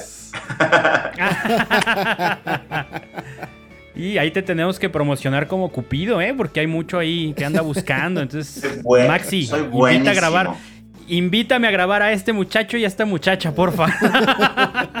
Soy buenísimo haciendo gancho, no sabes la cantidad de. Tengo varios matrimonios que he juntado yo. Ah, mira, te hubiéramos entrevistado antes del 14 de febrero, para aprovechar el impulso. claro. Órale, qué chido, qué bonita historia. No sabía que se habían conocido trabajando contigo. Sí, sí, sí. Oye, y entonces, pues ya arrancas todo esto. Vamos, vamos a entrar un poquito ahora en el detalle de qué conforma al maxi músico que se dedica ahorita a la música católica, a la evangelización y esto. No como persona de fe, como músico. ¿Qué escuchas? ¿Qué, ¿Qué, qué, no puede faltar en tu reproductor musical? ¿Qué te enchina la piel escuchar así de ver un video de este artista, un concierto? Que si va a tu ciudad, haces lo posible por ir a verlo en vivo. ¿Quiénes? ¿Qué son? ¿Cuál es tu repertorio de artistas? Tengo varios, ¿no? Pero, a ver, creo que en la raíz mía está el folclore argentino, que son, hay, varios grupos folclóricos que me gustan mucho. Eh, la trova, la trova cubana, eh, Silvio a la cabeza, eh, Serrat, los, poetas españoles, Serrat, Sabina, eso como me gusta mucho. Después me gusta mucho Drexler, por ejemplo, viniendo un poco más para acá, me gusta mucho Drexler. Eh, y después me gustan muchas bandas, por, por ejemplo Coldplay, YouTube, me parecen increíbles. Eh, actual, también escucho, bailo salsa, me gusta bailar salsa, entonces escucho muchos grupos de salsa, me gusta la banda de primera, por ejemplo, me encanta, la, he uh. descubierto hace un montón. Uh, es muy buena. Te fuiste alto, te fuiste alto con eso. Soy, soy fan de, de Alex Abreu y la banda de primera me, me encanta. Y, Y después escucho, no sé, por ejemplo, Snarky Papi me vuelve loco, cada vez que lo escucho me vuelvo loco. Uh, también, Eh, buenísimos. Me gusta mucho Marcus Miller, eh, qué sé yo, te puedo nombrar muchas cosas, ¿no? De rock nacional también, Cerati me gusta mucho todo lo que hace. Eh, bueno, no sé, ahora me estoy olvidando de varios que, que son muy buenos, pero bueno. Pero eres, o sea, traes, traes un gusto bastante refinado, ¿eh? O sea, sí, sí, sí, lo, sí. en todos los géneros que mencionaste son top. O sea, todo lo que escuchas es muy top. Escucho, escucho de todo, ¿eh? Trato de no cerrarle la puerta a nada. Aun cuando a veces se hace difícil no cerrar la puerta a algunos, a algunos géneros que son muy malos. pero, pero trato de no cerrar la puerta a nada. Y, y me gusta, me gusta escuchar todo. Eh, sí. Y como artista, allá, antes de pasar a las últimas secciones, como artista, de todo esto que escuchas, ¿quiénes crees que son tu top de influencia? ¿No? Porque una cosa es, ah, lo escucho porque me gusta, obviamente algo se queda, genera ideas, pero tienes a algunos artistas, proyectos musicales que tú digas, no, hombre, o sea, es que esto es, mi, mi música está impregnada del estilo de este o de la inspiración de este. ¿Hay algunos ahí? Qué difícil. En lo musical, a mí me parece que. Me parece que los cantantes que te dije al principio tienen que ver con. O me gustaría al menos, ¿no? Me gustaría que tuvieran de ellos. Me gustaría que tuvieran algo de Silvio. Pero Silvio es un ateo declarado. Serrat, otro, otro ateo declarado. Pero, pero me gusta mucho la poesía, toda la prosa así como está, ¿no? Entonces, como que. Eso me, me- me gustaría eso. Eh, por ejemplo, Drexler me encanta también, pero tampoco es un cantante. Si, si querés en, lo pastoral o en, o en- o en lo religioso, sin duda un referente es Martín Valverde, con quien he charlado y es un- una persona tan, tan humilde. El padre Cristóbal Font también. Después hay este, cantantes también acá locales que son, por ejemplo, Carlos Seoane, un cantante eh, de acá que es, es un maestro y súper humilde y que, que en cuanto al estilo a mí me, me ha enseñado mucho.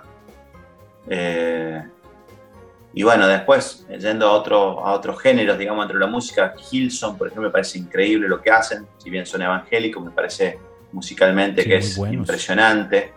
Eh, y, y bueno, no sé. eh, pero bueno, no sé, creo que de todo un poco. Como te decía, ahora en el disco nuevo viene, viene una, una cumbia, por ejemplo. Y bueno, la cumbia estoy escuchando Ah, cumbia. Quiero escuchar, quiero que suene como tal cumbia. Viene, no sé, tal vez hacemos una canción que se llama un, más un son.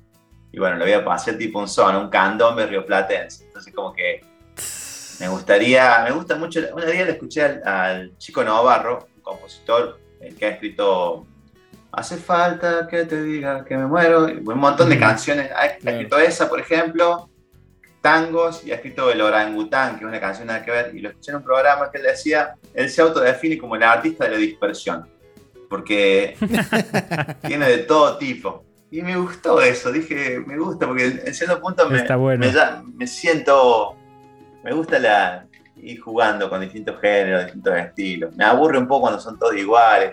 Como que, sí. Suele pasar. Yo también soy fan, fan, fan de lo que es música de raíz, mestizaje. Ah, bueno. O sea, el, el proyecto que teníamos juntos, Tony y yo, era eso. O sea, era mestizaje, agarrar de todo. Y, y- y- y lo disfruto muchísimo. Uno de mis máximos, este, no sé si lo ubicas, Kevin Johansen. Sí, claro. Sí. Que él, él me encanta, por esa línea me encanta porque se se de- autodenomina como un desgenerado. Dice, yo soy un desgenerado de la música, ¿no? Por, ex- por este rollo de, no, o sea, a mí no me pongas en un género. A Claro. mí lo que me suene en el momento lo agarro, lo trabajo y lo hago, ¿no? O sea, porque es tan rica la música que, ¿por qué limitarte? Tal cual. Que no tiene que, o sea, no está peleado el generar una personalidad y una identidad con el, ah, tienes que tocar este género y ya, porque si no, no eres lo que dices, ¿no? Sí, O sea, son dos cosas que se complementan muy bien. totalmente. Y pienso que eso tiene que ver también con una mirada más desde lo artístico que desde lo, desde lo discográfico. Las discográficas generalmente van a poner el, el- el- el tilde en, en lo que sale, en lo que se vende, en lo comercial. Claro. Entonces te van a decir, no, seguí por esta línea y la verdad que uno va cambiando, ¿no?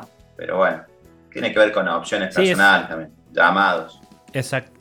Sí, exacto. Y eso creo que no lo había pensado nunca así, pero yo creo que el mundo de la música católica nos da esa libertad hasta cierto punto. O sea, no hay una presión de ahorita toca lo que suena, ahorita toca lo que pega. Que si nos dedicáramos a la música secular, a lo mejor si quisiéramos estar presentes, sí tendríamos que sacrificar esa libertad, ¿no? Acá perfectamente sacas una cumbia, sacas un candombe, sacas una balada, sacas un rock. Y, si lo haces bien y, logras enganchar con la gente, no importa si eso no está sonando del todo ahorita. Entonces, es una gran ventaja. Como artista, Sí, sí, sí. sí porque, terminas siendo honesto, a fin de cuentas. Claro. Terminas, terminas transmitiendo en honestidad en lo que sientes, en lo que plasmas en esa música. Y termina por funcionar, por supuesto que sí. Es así. Exactamente. Eh, ok, eh, Tony, para no regarla como el episodio pasado que te dejé con preguntas hasta el final, ¿algo más que quieras comentarle o preguntarle a Maxi antes de entrar a las, a las secciones? Ah tenía una pregunta, pero sinceramente se me resbaló de la cabeza. Ya está. Entonces, pues igual pasamos a lo que sigue. Ok, va. Entonces, Maxi, la primera sección, ya para ir cerrando el episodio, es ¿qué le dirías a? A ver, me gustó eso. Es una sección. Es. La idea es esta. Tenemos 13 situaciones que hemos vivido, yo creo que todos los músicos católicos. Y en esas situaciones, por lo regular, nos frustramos, nos enojamos, pero la, corrección fraterna, el protocolo, el ser políticamente correctos, nos prohíbe decir lo que realmente sentimos en la entraña. Mm. Aquí en T-Proyecto te damos la oportunidad, un cupón, todo incluido, para contestar lo que realmente contestarías sin presiones, ¿no? Si no, si quieres ser correctamente político, también se vale, pero tienes la libertad de decir lo que te nace en la entraña. Está muy bien. Escoge, van a ser tres preguntas. Escoge la primera. Del 1 al 3, escoge un número. 3. 3. ¿Qué le dirías al Inge de sonido que te dice, no hombre, a las 5 ya está todo listo para la prueba? Y resulta que llegas a las 5 y apenas están montando el escenario. Y el evento es a las 7, no sé, a las 6, 7. Nunca me pasó. mentira. No, híjole, eres único. Pasa siempre, pasa siempre. No, no, la verdad, siendo sincero, le diría, este, relajado, también soy impuntual, eh, trata de trabajar tranquilo. Lo que sí a las 7 tiene que estar todo eh, impecable porque si no, corre sangre. muy bien, muy bien, muy bien. Bien, bien ahí. Siguiente pregunta, del 1 al 13, que no sea la 3. Del 1 al 13, que no sea el 13. 13. ¿Qué le dirías al que te invita a su evento y dice, ahí hay equipo suficiente? Y llegas y el equipo suficiente es una bocina de esas que venden en la tienda de la esquina y o sea, chafísima, chafísima el sonido, pero él te aseguró que, es, que hay lo suficiente. No, lo que pasa es que ahí ya, ya me pasó muchas veces y ya hace rato que voy o con el equipo o con el rider ya armado. Pero, em, ¿qué le diría si es que pasa eso? ¿Qué no le diría? ¿Qué no le diría? me, ha, pasado muchas veces, me, pasado muchas, me pasó con mis amigos, este, con, con Francesco, Mateo y otros amigos más, eh, que son todos músicos excelentísimos. O sea, Mateo está produciendo a grandes artistas de ahora, del momento de acá de, Argentina, ¿no? Y también internacionales. Y me pasó que muchas veces nos invitaban, al principio nos invitaban a tocar y llegábamos y había equipos malísimos y se nos había hecho una, una muletilla de nosotros de mirarnos y decir, que no tocábamos, decir, qué lejos que estamos de Hilson. Porque, claro, los, evangélicos tienen equipos de primerísima, de primerísima. Y vos a veces tenemos un parlante todo, qué lejos que estamos de Hilson. Entonces, cada dos por tres, nosotros nos miramos y decíamos, qué lejos que estamos de Hilson. todavía falta, todavía falta. Sí, sí se sufre. Bien, la siguiente, del 1 al 13, que no sea la 3 ni la 13. La 10. 10. ¿Qué le dirías al que te dice que no debes de seguir... Ah, bueno, no sé si aplique contigo. ¿Qué le dirías al que te dice que no debes de seguir tocando música secular porque eres músico católico? Ah, buenísimo. No, ya eso le diría que no se preocupe que no, le, no escribo para que él escuche, así que tranquilo, deje de escuchar. Buenísimo. Así de fácil. No, ningún problema, no, ningún problema. No, en general, Bien, para muy ese perfil tengo todas las, las respuestas porque. Y que generalmente son no respuestas, ¿no? Pero sí. claro, sí, se me olvidó por un momento que, que tú también compones no, no religioso, ¿no? O sea, también está Sí, no tengo nada publicado, eh, no religioso. Pero, Pero sí haces. pero sí, podría ser. Y este último disco que estoy preparando es un disco que sí es religioso. Está, está inspirado en, en la Fratelli Tutti y en la Evangelii Gaudium. Pero son canciones que están pensadas para conectar con los que no creen. Así que Es buenísimo. va a ser un, un disco más implícito, si querés, el mensaje. Pero y a mucha gente no le va a gustar, porque no es música. El último disco fue música de alabanza, bien explícito. Claro. Esto va a ser más implícito. Pero bueno, vamos a ver qué pasa. Muy bien. Ok, cerramos, cerramos la sección que le dirías a. Muy buenas respuestas. Este. Vamos con la sección El momento random. A ver. Estas son las preguntas que le pedimos a la gente en las redes sociales. Son preguntas, la regla es esta, preguntas sin importancia. Apa. Por ahí nos hicieron llegar preguntas como, oh, ¿cuál es tu momento de, mayor inspiración? O por... No, esas no, esas ya te las preguntamos en las entrevistas Buenísimo. y en otras mil entrevistas. Bien. Entonces, acá son preguntas si- sin sentido y sin Me importancia. gusta, me gusta. La dinámica es lanza una Tony, contestas rápido, lanza una yo, contestas rápido y así nos vamos, Dale, ¿ok? dale, me Lo- encantó. Lo, menos pensado posible. Dale. ¿Tú ya estás listo, Tony? Yo ya, aquí las tengo.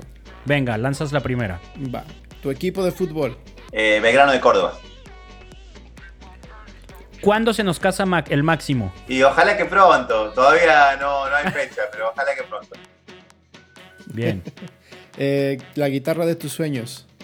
Eh, y las tengo, la, la Taylor y la, y la Godin. las dos. Una me la regalaron mis amigos. Perdón. No te preocupes. Eh, ¿Cuándo vienes a México? ¿Ciudad favorita que has visitado acá? Ay, me encanta ir a México, ojalá que pronto. No tengo todavía fecha, tenía fecha para el 2019, para el 2000 y después vino la pandemia y todavía no he vuelto a tener fecha. Eh, la- me gusta todo México, me, me gusta Ciudad de México, me encanta Guadalajara, me gusta me- la comida, me gusta de México, todo me gusta de México. Quiero ir a. México, Cuando vengas nos echas grito. por favor, sí. Este, playa o bosque. Eh, bosque, bosque, ¿Gatos o perros? perros. DC o Marvel. No, sin ninguna duda, Marvel. Sin ninguna duda. Sin duda alguna. Bien. Sí, no. Eh, eh, que por cierto, hace rato vi un TikTok que no sé si lo vieron, de un cuate que está. ¿Se acuerdan del diálogo que tiene Obadiah Stein en Iron Man 1? Ajá. Que le dice al, al científico: Solo te estoy pidiendo que hagas lo que Tony Stark hizo. Y el otro, pero no, no puedo, eso no existe. Y dice: Tony Stark lo hizo en una cueva, ¿no? encarcelado en el desierto. Y el TikTok es. Le ponen la imagen de Warner y el güey, le- el cuate le dice, solo te estaba pidiendo que me hicieras un universo entendible, ¿no? De DC. Y Warner le contesta, pero yo no pude. Y el otro, Marvel lo hizo en tres años, sin los hombres X, sin los cuatro fantásticos y sin Spider-Man. Y el otro, pero yo no soy Marvel. Exactamente. Muy bueno, muy, muy sí, bueno. Sí, sí, sí, sí, muy bueno. Este, ¿series o películas? Eh, ay, qué difícil esa película, películas, películas. Veo muchas películas, veo un par de series, pero veo muchas películas, sí, películas. Star Wars o Star Trek. Ay, también difícil, Star Wars, Star Wars, Star Wars. Me encanta Star Wars. Ahora estoy con el libro de Boba, lo acabo de terminar, me encanta. El libro de Boba. Ay, yo, yo estoy pendiente con ese. Está bueno, está bueno. Este, comida favorita. Y creo que voy a decir ahora para quedar bien, los tacos. Para quedar El bien. taco de pastor, por ejemplo. Delicioso. Muy bien. Ok, esta pregunta es controversial. A ver, a ¿eh? ver, Porque es- está dif- creo, creo yo que está difícil. a ver. Mate todos los días de tu vida, pero no volver a comer asado.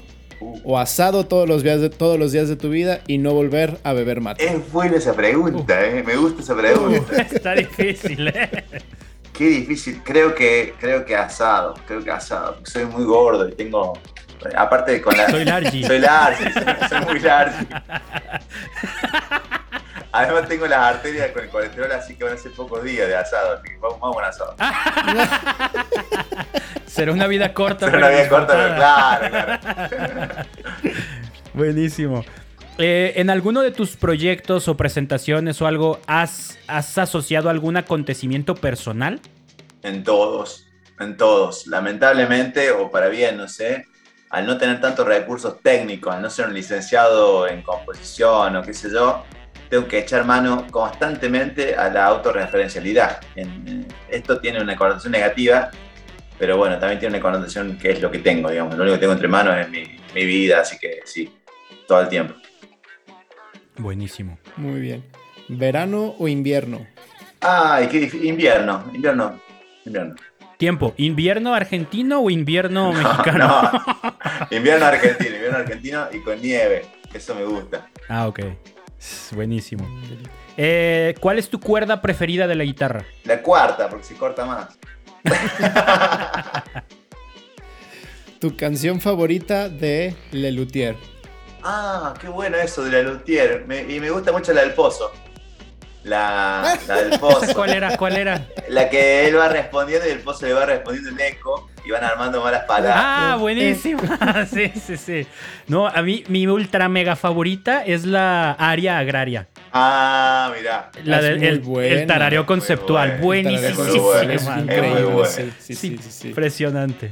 ¿Tú, Tony? ¿Cuál es tu favorita de Lelutier? Ah, es que quien amaría, amaría, amaría, amaría es, es hermosa canción.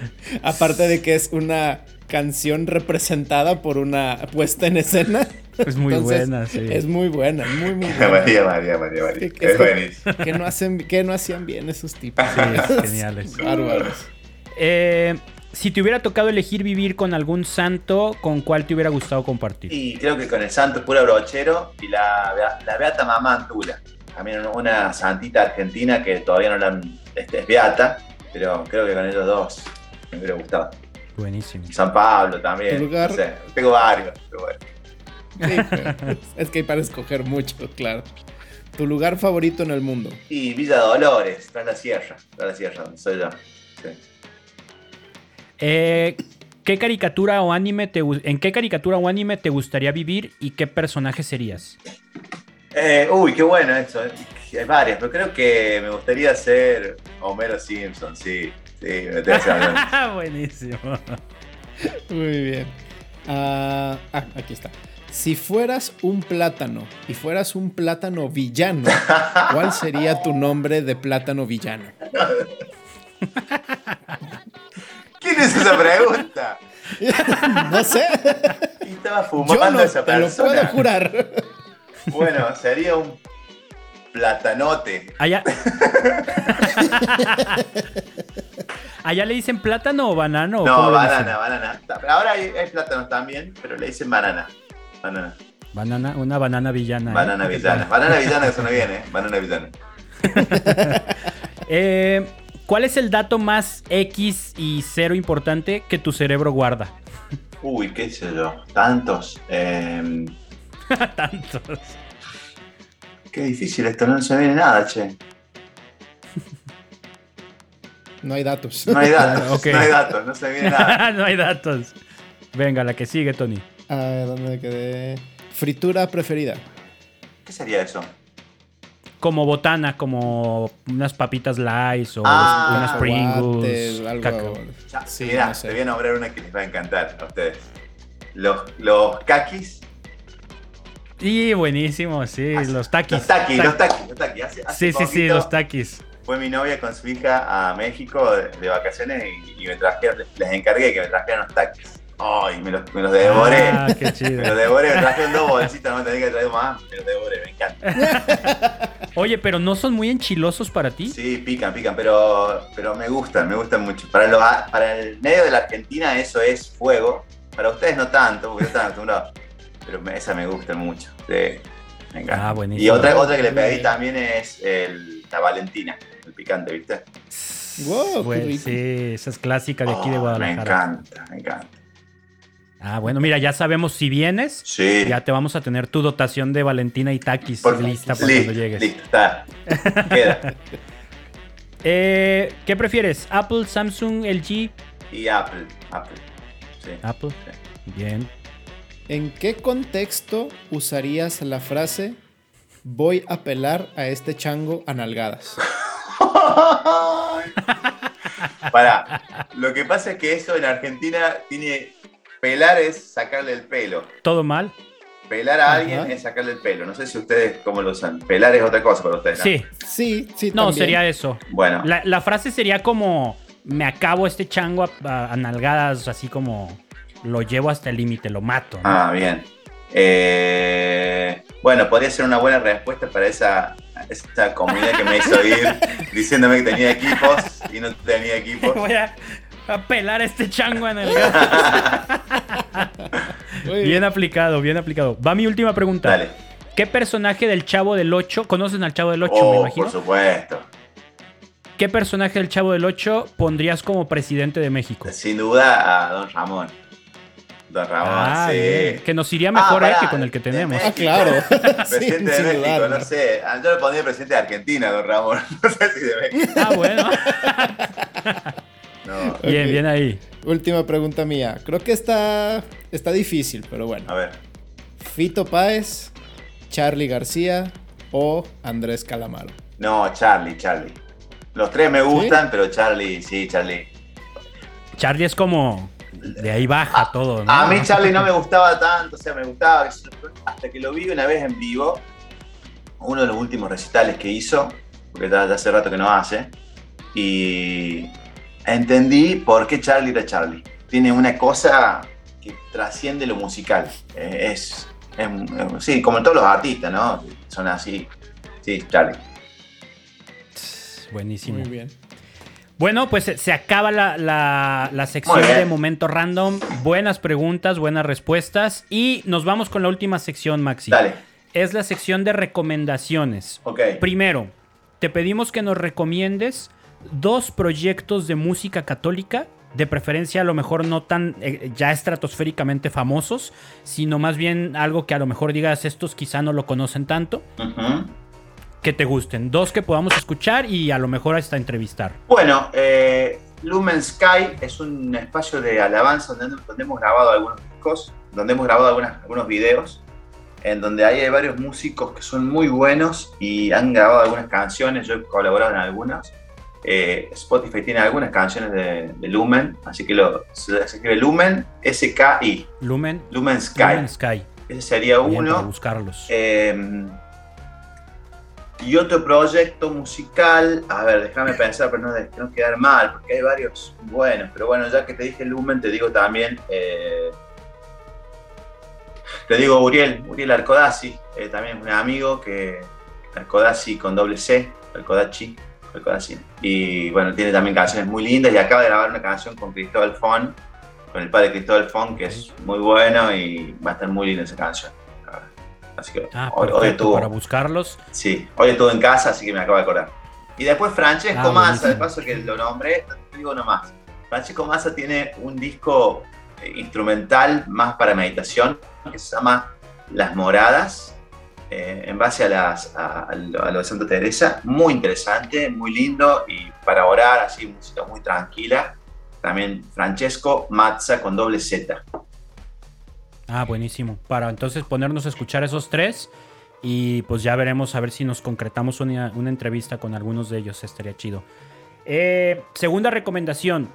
¿Algún algo, un libro, un podcast, un predicador, un, un algo, contenido que tú Contenido digas en redes. esto les va a servir para su crecimiento, su formación? Puede ser espiritual, puede ser como músico, puede ser algo más técnico, algo que tú recomiendes. Un, Y- un producto. Y yo recomiendo, a ver, no sé si tiene que ver mucho que ver con, directo con la música, eh, pero sí con lo pastoral. Me parece que los, los documentos de Francisco, los últimos son, por ejemplo, Fratelli Tutti, sobre todo la primera parte, los primeros dos capítulos, se los recomiendo, leerlos, meditarlos. Después se pone muy, eh, que tiene que ver mucho con, con, la- con los, los estados y cosas más sociales que por ahí no. Eh, y después, a ver, ¿qué más puede ser? ¿Qué más puede ser? Hay un libro que recomiendo mucho que se llama eh, Una renovación divina del padre James Malone, que es... Uh, muy buen sacerdote. Sí, sí, muy bueno. Y el libro está excelente, Una renovación divina, o en inglés Divina Renovation, que también se, encuentra, se encuentra por, por Amazon y eso. Esas dos cosas Ah, son así, lo primero que se me viene.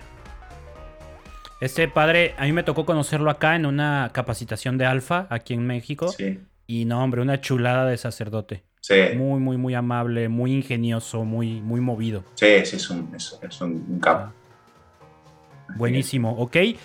Y por último, una recomendación técnica para los músicos católicos que van empezando. Algo que les recomiendes, ya sea cuestión musical, ya sea cuestión de composición, ya sea cuestión espiritual, por donde tú te quieras ir, algún consejo que les des partiendo de tu experiencia.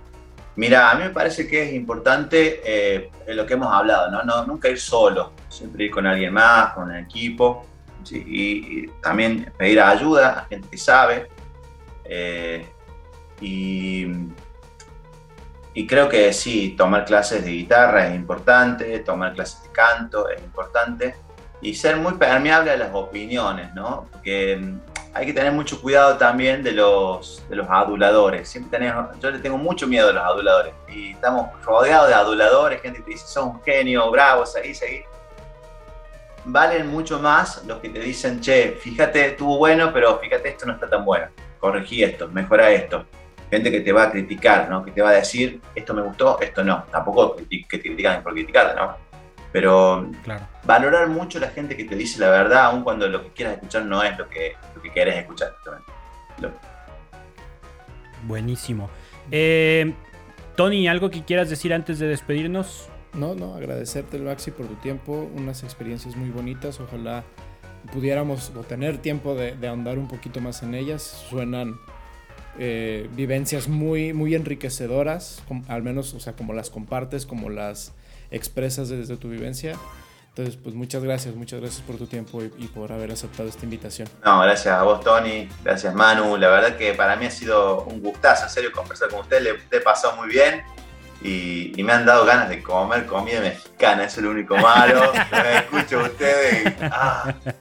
Pero sí, gracias. Ahorita vamos a la tienda por unos taquis en tu honor. Sí, para que- por para que no favor. extrañes.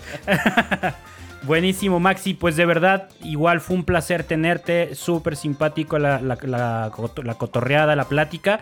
Muchas gracias por todo lo que nos compartes, tu testimonio, tus experiencias, todo, todo por donde has pasado. Muy enriquecedor, yo creo que para muchos que van a escuchar este episodio. Ojalá lo escuchen muchos.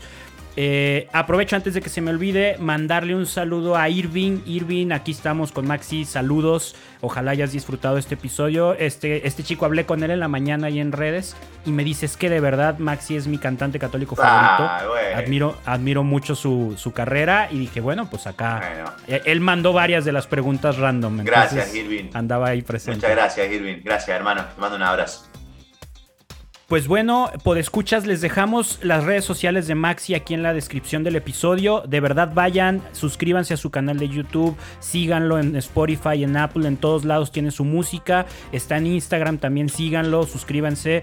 Está haciendo cosas bien interesantes, música muy bonita, súper bien hecha. Así es que ya dijo, ya se viene una producción eh, en un futuro cercano.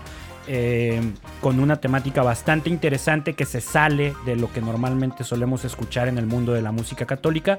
Así es que estén atentos. Y pues nada, nosotros, Tony, Manu y Ángel, que hoy no pudo estar, somos este proyecto, ya saben, estamos en redes sociales, Instagram, TikTok, Facebook, YouTube, en todos lados. Síganos, suscríbanse, déjenos comentarios. Si se toman la molestia de calificarnos en Apple, pues ya que sean cinco estrellas, hombre, no les cuesta nada subir, ¿no? Y pues nada, nos encomendamos a sus oraciones por el proyecto de Maxi y por T Proyecto. Y pues nada, nos escuchamos la próxima semana. Que Dios los bendiga. Chao. Hasta luego. Abrazo, abrazo.